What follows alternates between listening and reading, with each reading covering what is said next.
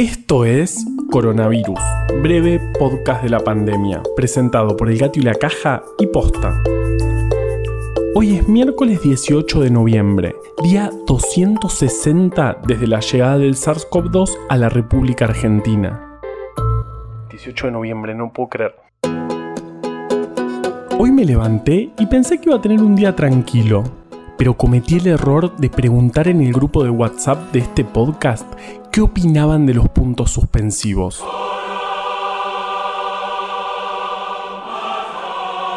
No veía una pelea tan intensa desde que alguien que conozco pidió en el grupo del edificio que no manden imágenes religiosas porque había que respetar todas las creencias. Como me dejaron solo, me puse a buscar y al parecer no está claro cuál es el origen de los puntos suspensivos. Los signos de puntuación, en cambio, los inventó Aristófanes, 200 años antes de Cristo. Porque en esa época los griegos hacían lo que se llamaba scripto continua, o sea, escribir todo junto sin espacios ni signos, un único bloque de texto indistinguible. Algo así como yo cuando hablo. Y a Aristófanes se le hacía muy complicado leer y medio que se calentó y decidió hacer algo al respecto. No te va a contestar, pero, pero no te va a contestar. No me va a contestar, es un botón. Después los signos de puntuación fueron evolucionando y recién se fijaron como los conocemos hoy cuando Gutenberg inventó la imprenta, en el siglo XV. Pero a pesar de que encontré toda esta info, no encontré nada sobre el origen de los puntos suspensivos en particular. Si es que ustedes saben, por favor me comentan. Y a cambio, yo les doy toda la data sobre esta pandemia.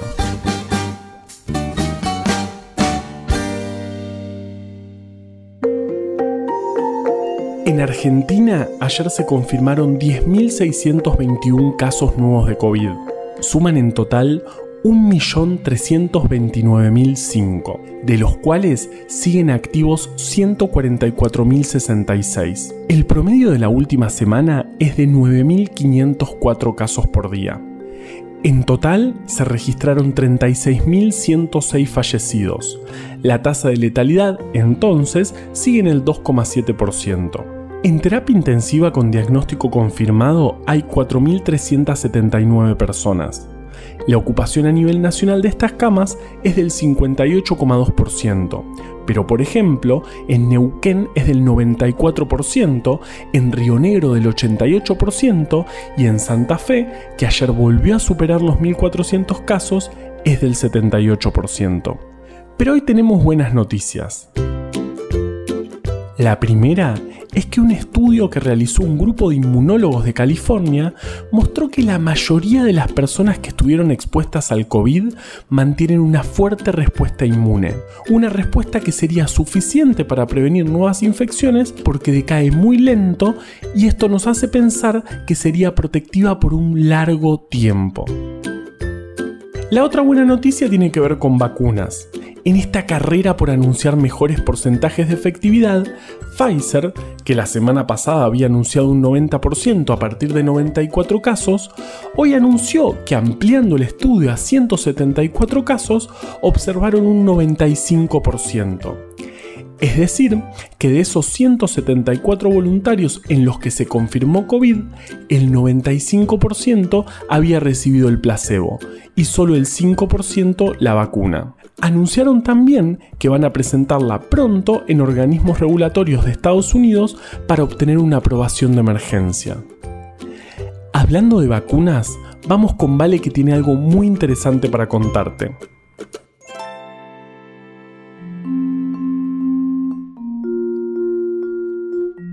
En el reporte diario de hoy, Carla Bisotti habló de la percepción de seguridad de las vacunas de COVID en el ámbito de la salud. Hicieron una encuesta para preguntarles a muchas de las personas que trabajan en centros de salud sobre si se vacunarían o no, desde médicas a cocineros, técnicas en imagen a administración. El 66% respondió que se daría la vacuna, el 21% que no saben y el 13% que no. Entre las razones para no dárselas, refieren la falta de confianza en las vacunas que se están desarrollando, el temor a que puedan hacer daño, que preferirían esperar a la próxima generación de vacunas, entre otras. Además, esto me encanta, les preguntaron qué es lo que creen que les aportaría recibir información sobre el estado de situación de las vacunas. Casi el 40% respondió que reforzaría la postura que ya tiene, el 37% que le daría mayor seguridad y lo que más me llamó la atención, solo el 7% dijo que la información nueva podría hacerlos cambiar de opinión. Tremendo. Con la llegada de la informática, hubo que adaptar los puntos suspensivos para que ocupen el lugar de un solo carácter, porque si no, se generan esos problemas propios de la informática que nunca entendí.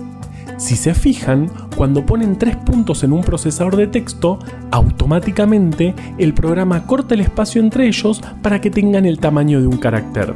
Así de fácil es usar los puntos suspensivos. Pero ojo, porque hay que saber cuándo usarlos. La mayoría de las veces en realidad alcanza con un buen punto final. Y los puntos suspensivos, en cambio, hay que reservarlos para esas raras situaciones en las que... Fin de la cita. Coronavirus, breve podcast de la pandemia, es una producción original del Gato y la Caja junto a Posta. Este podcast lo podemos hacer gracias a bancantes. Ayúdanos a bancar estas iniciativas en elgatoylacaja.com barra bancar. Encontró un montón de historias increíbles en breve atrás anecdótico de la ciencia. Para conseguirlo, entra en elgatoylacaja.com barra tienda. Yo soy Juan Manuel Carballeda. Valeria Sanabria te aconsejó desde el armario. Usa tapaboca, mantén la distancia y nos escuchamos mañana. Che, dice Aristófanos que desde Sócrates que no escucha a alguien decir tantas boludeces.